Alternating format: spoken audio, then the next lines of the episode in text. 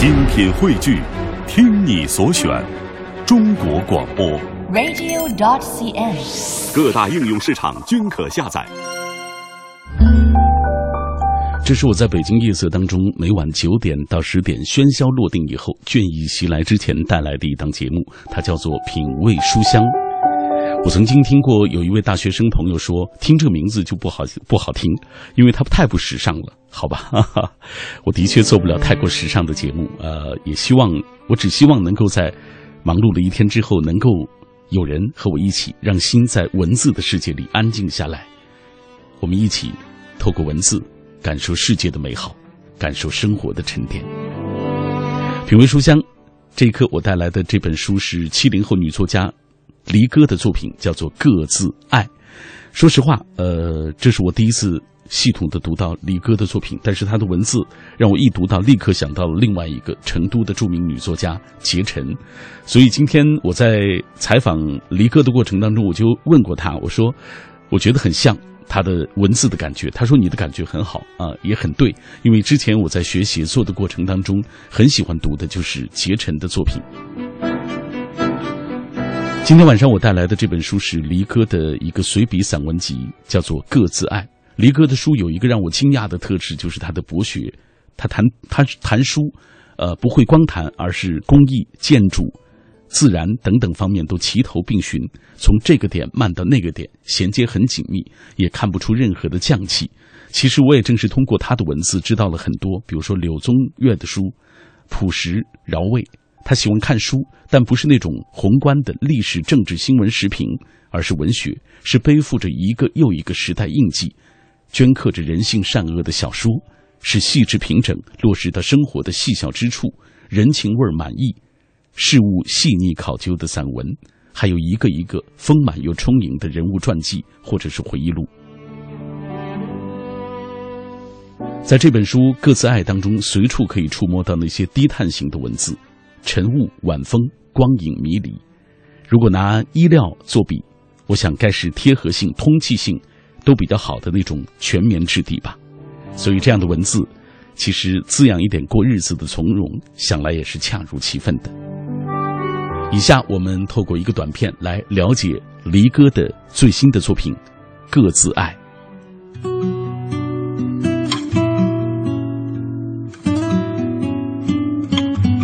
各自爱是人气作家黎歌的散文随笔精选集，收入《侘寂帖》《白俄罗斯》《四季歌》三个部分，共六十六篇作品。其中，《侘寂帖》收录了一些个人静心素文，《白俄罗斯》谈了谈作者为什么深爱苏俄文学，《四季歌》写了作者平淡的日常生活，加了一些民俗释文。不为怀古，只为感念旧时那种与季节相依的温暖感觉。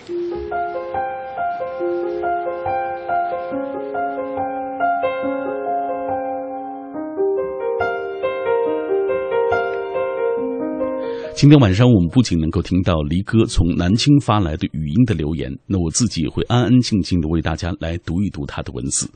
在纯粹的文世文字世界当中，也来感受美好。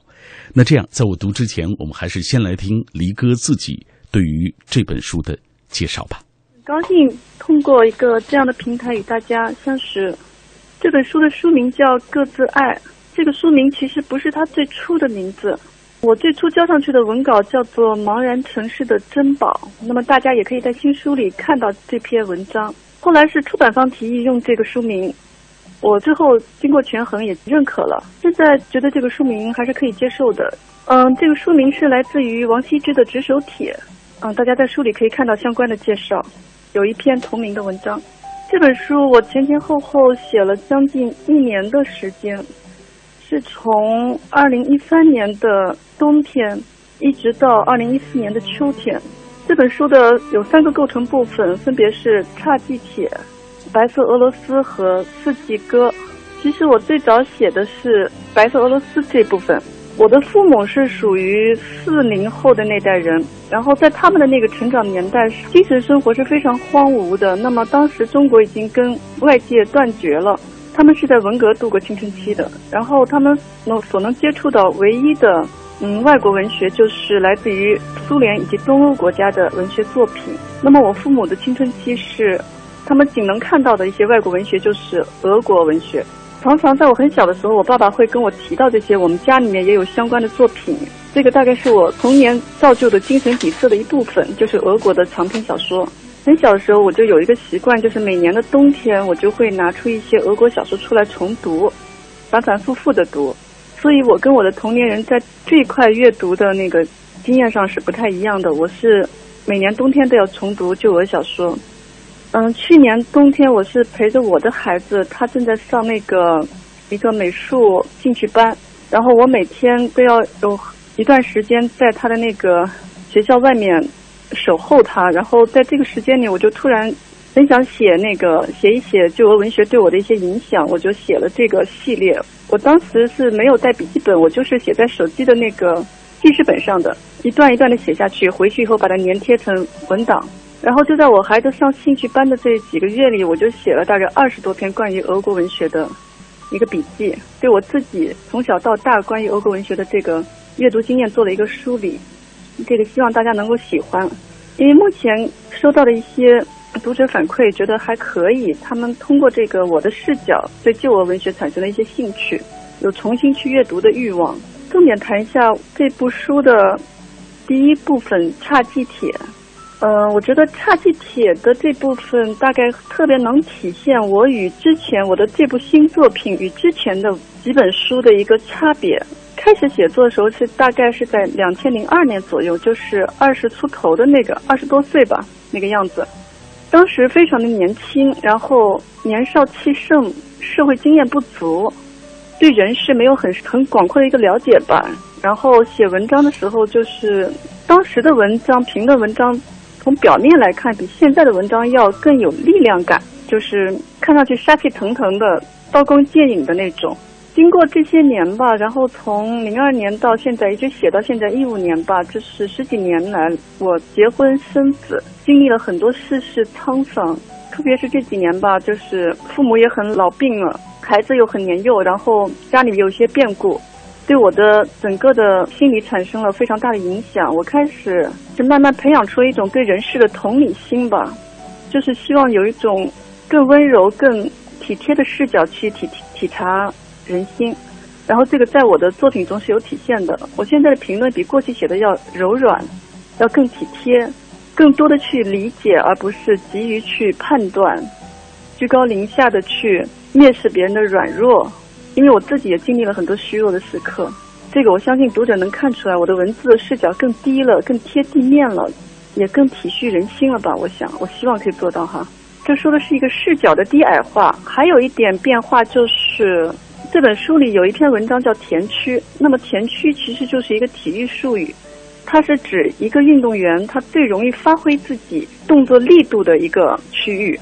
我自己的田区写作田区是什么呢？就是其实是人物评论这一块。我如果还想展示我的那个文字特长的话，我我可以一直盯着这块写，就是专门写艺术家的，对他们做一些生平的点评啊，或者用一些很漂亮、很出彩的文字去。给他们写一个个小传，这个是很容易的，而且是特别容易显示我技术优势的。我很擅长这个。但是后来我就强迫自己，把自己从这个田区里赶出来。这几年我就是对自己的阅读口味做了一个硬性的调整，强迫自己去读一些我可能本来不在兴趣范畴里的书，嗯，比如像一些哲学了、历史了，还有宏观视角的一些书。就是这样的话，我觉得短期内可能是写的好像就是说，因为是处于初学阶段嘛，就是说显得好像不像过去那么深邃，但是在长线上是能看出变化的。在这本书里，这个有有一些体现，就是说，特别是在差记帖这个集里，它是那个涉及范畴非常广的，比如说是植物啊、园艺啊、工艺美术啊、嗯、历史啊、电影，嗯，各方面我都做了一些。自己的总结吧，应该是。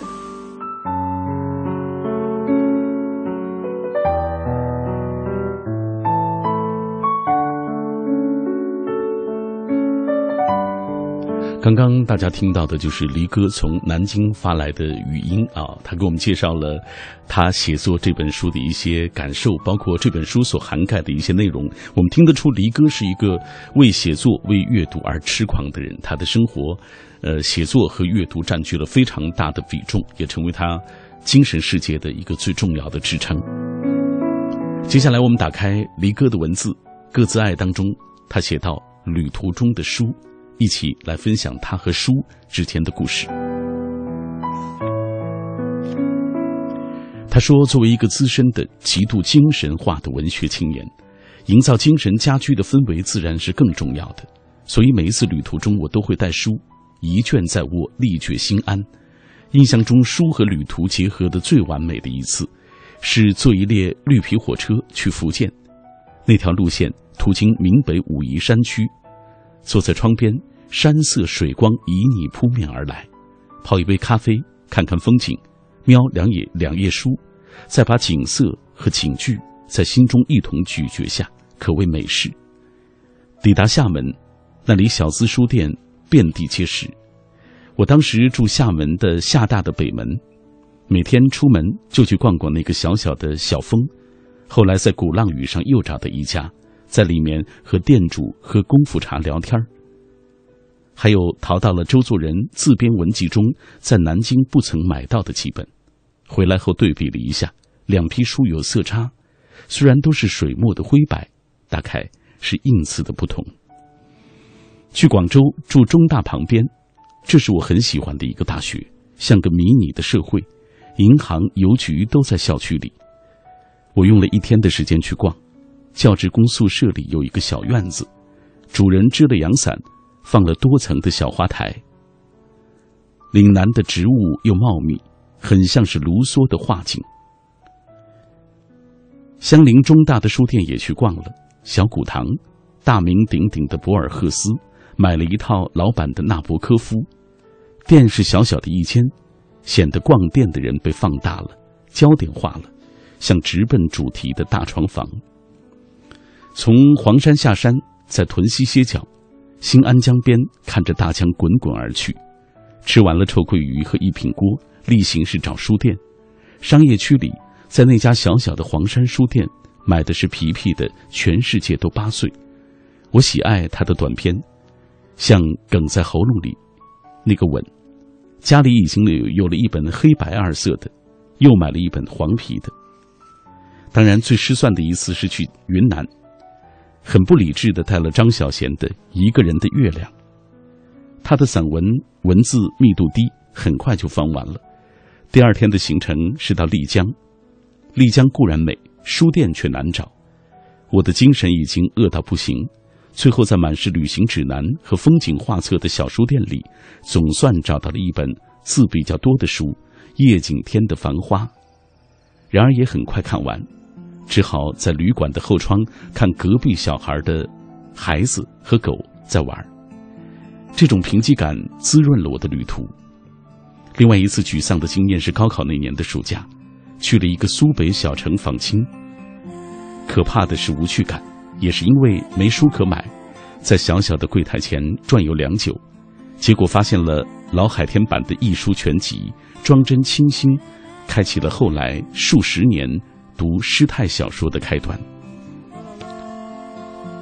这就是我读到的来自离歌的文字，清清浅浅的一段，写他与书和书店之间的故事。这个南方的女子，她用文字温暖我们的心。北方的村庄住着一个南方的姑娘。总是喜欢穿着带花的裙子站在路旁。夜色阑珊，品味书香，对话自己。这世界所有的告别都会变成对自己的告别，告别顽念，告别狭隘，告别自己的不甘心和放不下。这世上的一切零零总总算下来，对自己至关重要的，其实也不过寥寥几许。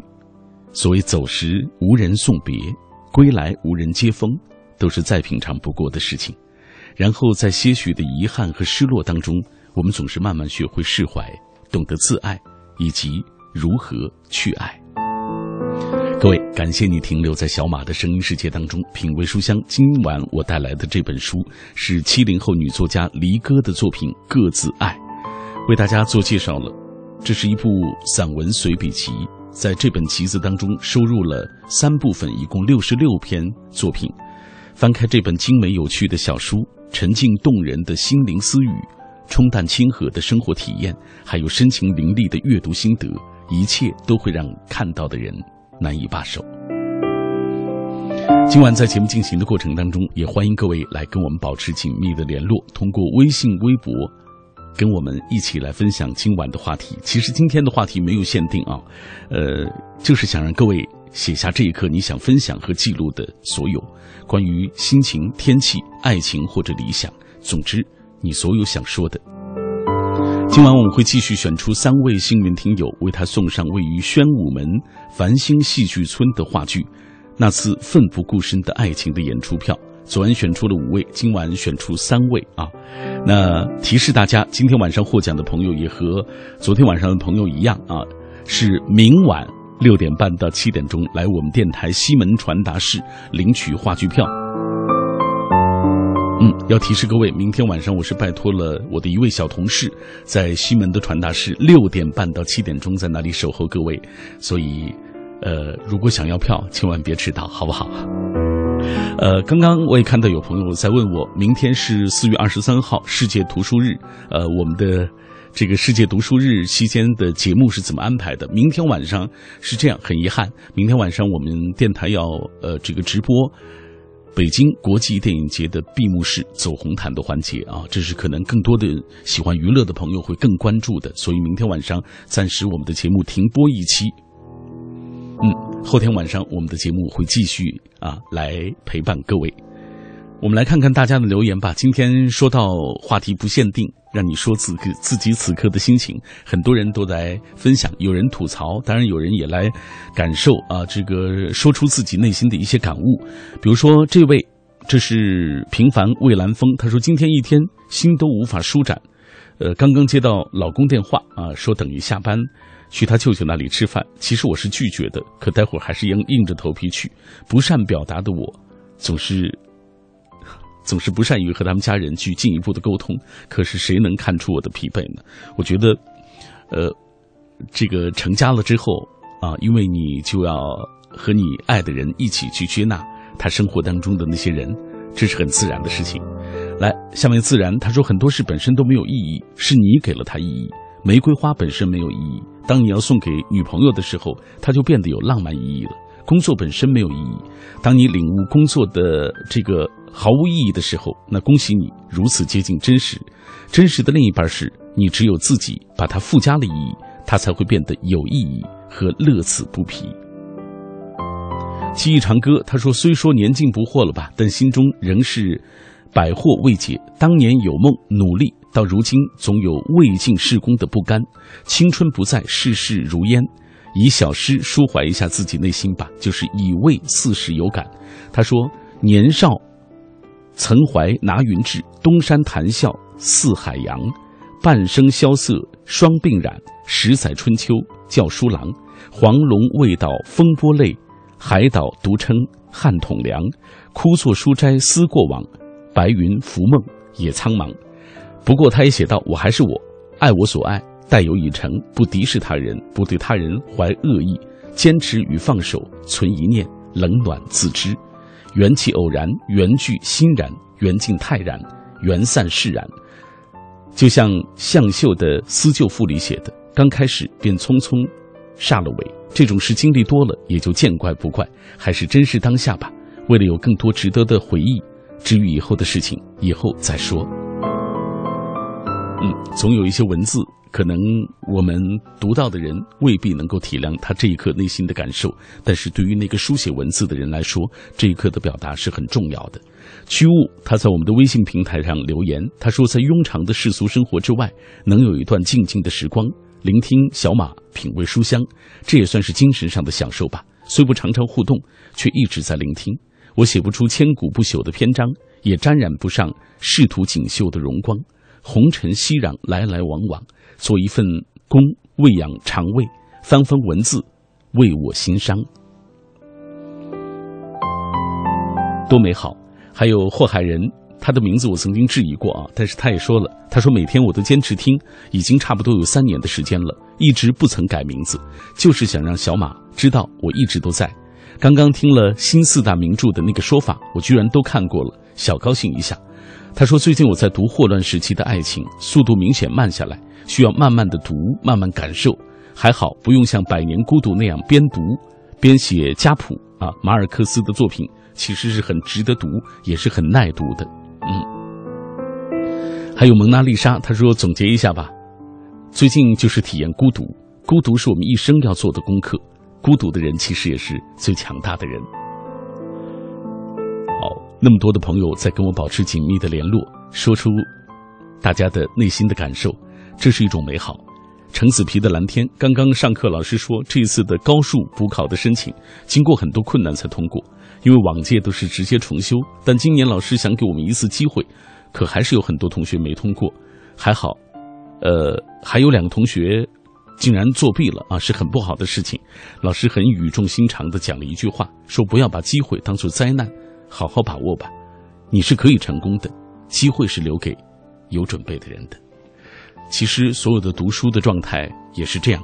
经常有人会问我，读书，尤其是读那些文学的作品，呃，它又不像读社科的书能有立竿见影的那种知识的补充和获得，那为什么还要读？我想，它就是对我们人生的一种延展。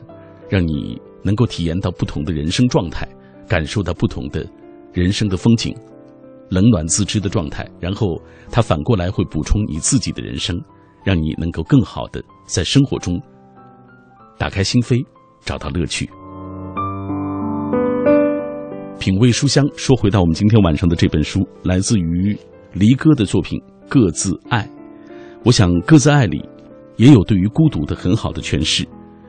人生而孤独，只是不被理解的孤独，好过被胡乱解读的孤独；安静独处的孤独，好过被噪音塞满的孤独；还有干净一味的孤独，好过杂味乱炖的孤独。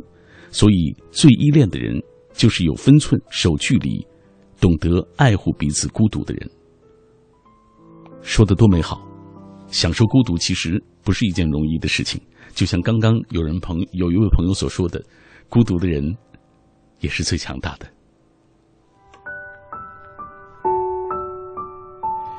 作者黎歌，女，七零后，原名许天乐，南京人，嗜好阅读，勤于动笔，作品刊于《人民文学》《今天》《礼》等刊物，著有《一切因你而值得》《私语书》《因自由而美丽》《静默有时，倾诉有时》。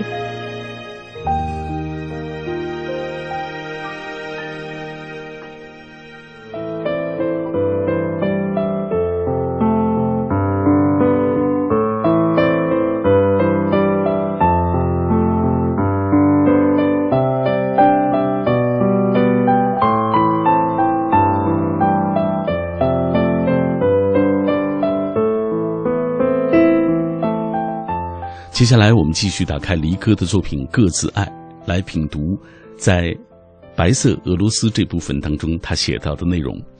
我很喜欢读这篇《纳博科夫从俄罗斯带走了什么》。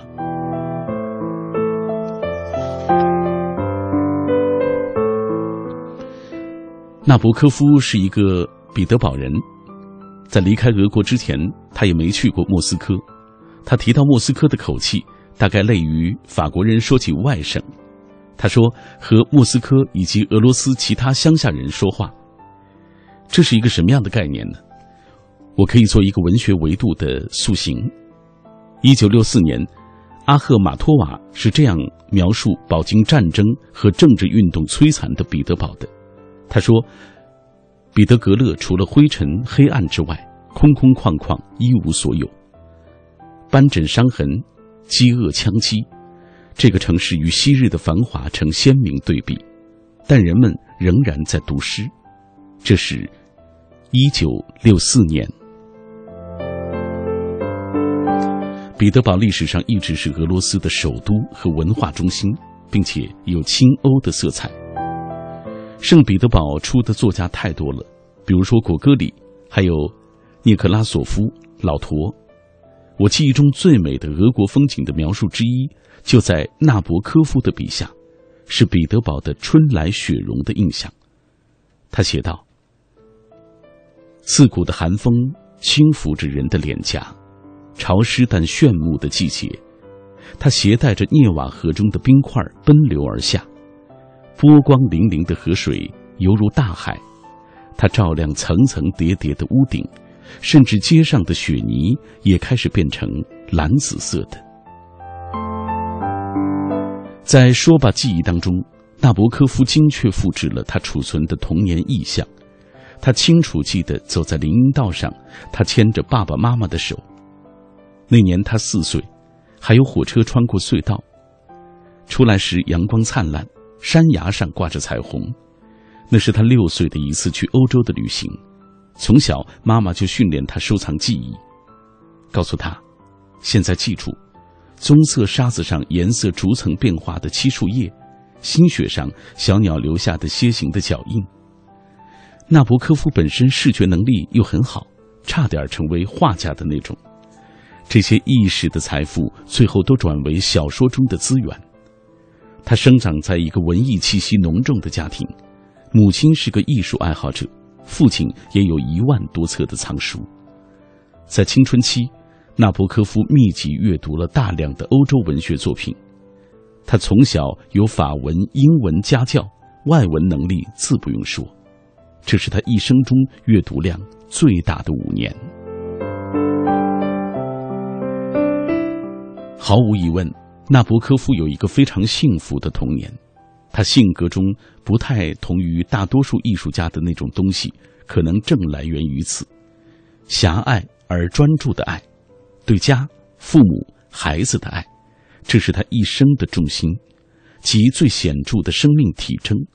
但是他同时非常重视意识的解放，他对人类的疯狂、堕落、性异常很迷恋，虽然这些现象并不出入于他的生活。在说吧记忆的第五章，他特地加了一段告白，说自己和苏维埃政权的怨结与被剥夺的财产无关，他对过去的怀恋主体是对失去的童年的感情。一九一九年，当纳博科夫离开俄国的时候，除了一些珠宝以外，他带出的最宝贵的财富是他的语言、记忆和艺术天赋。也就是意识。纳博科夫不是一个思想大师，他是个意识大师。意识有很多表达层次，从一个信道飘到另外一个，他总是让他笔下的人物浸润在饱满的意识当中，全天候的打开内心的门窗。这个意识不是思想，不是通感，也不仅是细腻的官能。他书里很多角色是艺术家，这是偶然还是故意？这种人流露复杂的意识，会显得更自然一些。玛丽是我特别喜欢的一本纳博科夫的小说，虽然较之于后期作品技巧简陋，这本书取材于纳博科夫的俄罗斯的初恋。纳博科夫回味不已的写着度假时的初恋，两个人去一条浅浅的小河里划船，河床浸在木下。河岸边花草欣欣，伸手可触，草木香气都与口鼻相接，一路炊烟冉冉，青春无敌，岁月无辜，爱情无华。难怪纳博科夫后来说不愿意再回国。什么能够比上记忆改良过的圣经呢？书里的俄罗斯乡间大道上的日落，鲜鲜凌厉的白桦树。有绿色小火焰般的柏树，有口感粗糙的茶饮，以及这个记忆的箱底，玛丽，她那灰色青春的影子。玛丽的原型叫做柳夏，在与他的交往中，纳博科夫获得了感情的光与热，并在之后的写作中不断的释放出来。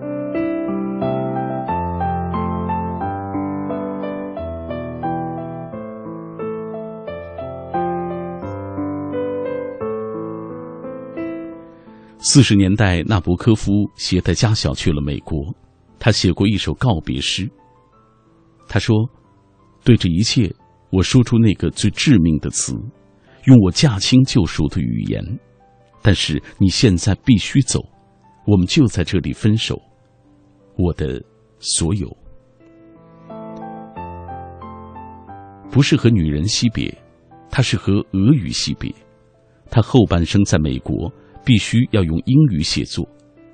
很幸运，他不是以诗歌为写作主体的，因为诗对母语的依赖性是最大的。诗人布罗茨基到美国之后，就改写散文。普宁是纳博科夫在美国生活经验的部分复制吗？书里那个老教授普宁，从布尔什维克俄国出走，侨居法国，在欧洲度过青春期，晚年定居美国。他就好像是在家具店里流浪一样，大同小异的出租屋，面目相似的一床一桌一厨，操着不同语种的房东。但普宁每到一处新居，就力图使它变得普宁化起来。他把自己随身带的旧地图、打字机、水晶台灯一一的摆放，他的全部乡情都寄托在这些日常旧物上面。他可以说应付日常生活中的英语，他也习惯了懒散不扣领带的美式穿衣法。他还可以按照每个人的习俗，去和女人调侃，但没有用。他的手势，他耸肩的角度，他吻女人手的高度，他的步态，全都是俄罗斯式的。他的意识已经忘掉，身体却还记得。纳博科夫写他的时候，从未动用过自己的私人经验储备吗？这点，我当然不信。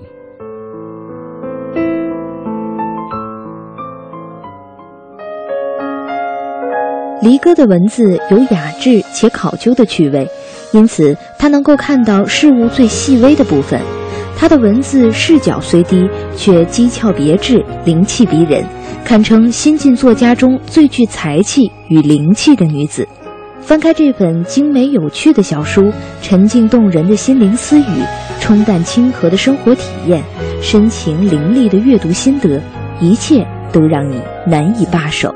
张悦然说：“离歌的文字深情但不沉溺，有一种隔岸相顾的关照。”他的身上有沉静逗人的才气，似乎是天然不经雕琢。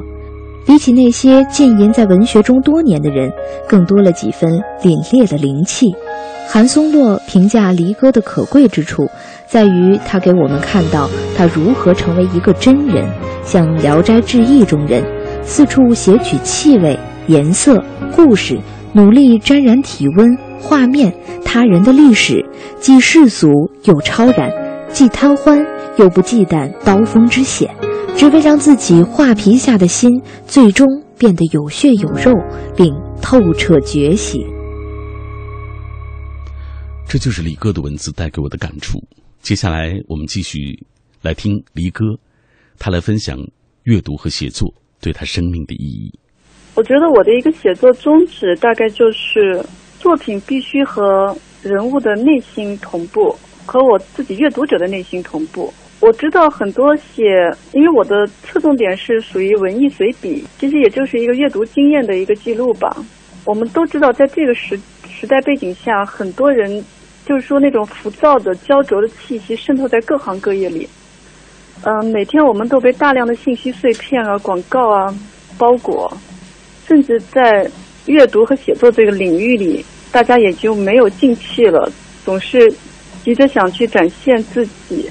我觉得有一段时间，我也是，就是特别急于从书中获得愉悦和营养，嗯，然后看到一点什么心得，就会想宣告出来。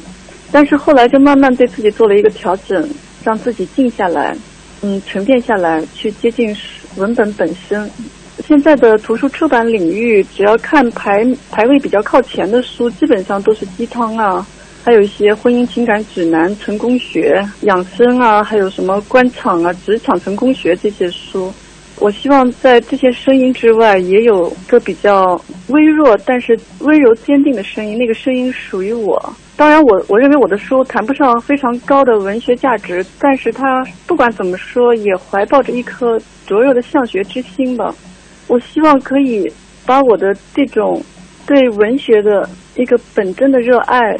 传导给大家，让大家也能被我的这种情绪感染，每天把玩微信、打游戏，嗯，浸润在社交网络中的那个时间和精力收取起来，去读几页书。因为祖先还有包括外国的一些作家、艺术家、哲学家留给我们的文化遗产实在是太美了，大家不要错过，这是我们仅有的一生，我们不要错过这么美的风景。我自己是一个自学出身的人，我没有上过大学，我的所有的精神世界，我的天空都是由我自己读过的书支撑起来的。嗯，他们抵消了我在社交的，因为我这人性格非常内向，不善言辞。这些书抵消了我在社交中的一些受挫折的伤害，然后又给了我一个非常开阔的精神领域、强大的内心。我常常想，如果我不是一个文学青年的话，我可能都抵御不了日常生活还有很多家庭变故、经济上的困窘带给我的那些巨大的打击和心理压力。正是因为我是一个文艺青年，文艺给了我精神力量。我表达不好这个意思，但是我觉得在我的书里，我其实陈述的还是比较细致的。最后说一句，这个书制作方面还是比较精细的，我们采用了那个很好的布纹纸，还做了四色套印，所以我希望大家可以去买一本实体书。嗯，只是 一杯咖啡的钱吧。然后就是，我相信我还是可以给你们带来一个非常好的一个呃灵魂安放的小小空间。嗯，我说的可能就这么多吧，我的口才很差，这书里面比我说的要。好得多，就这样吧。嗯，最后我特地留下了黎哥对自己作品的这个所谓做的这个小小的广告，也是想给纯文学的读本做一做广告。各位。这就是我今天晚上和各位一起分享的这本书，它来自于离歌的《各自爱》。在节目进行的过程当中，看到很多朋友在跟我们保持紧密的联络，说到自己生活中发生的那些变故或者是改变。比如说沃尔夫，他说：“我是一名景观设计师，工作三年了，前几天刚辞职，感觉一下轻松了。轻松过了之后，就该找新的岗位。今年景观这个行业很不景气，找一份好工作可能会有些小困难，不过相信会找到的。”我是个快乐的人，还有下面这位三级留一份沉默给自己，是人生成熟的表现。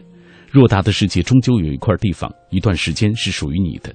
没有一个人能够代替你特定的生命的位置。说的很好。苏北草根新闻他说：“人生苦短，我对新闻采访特别的热衷，天南地北的到处跑。随着社会的发展，我文化跟不上现代科技了，只好改行写文学作品。写文学认为轻松。”但还是要是到处去采风，贴近生活，让你的读者能够读懂和认同。好了，因为时间的关系，今晚就到这里。稍后我会通过呃私信的方式来告诉大家哪一位获奖。明晚我们啊，明晚我们不见了，后晚来再见面吧。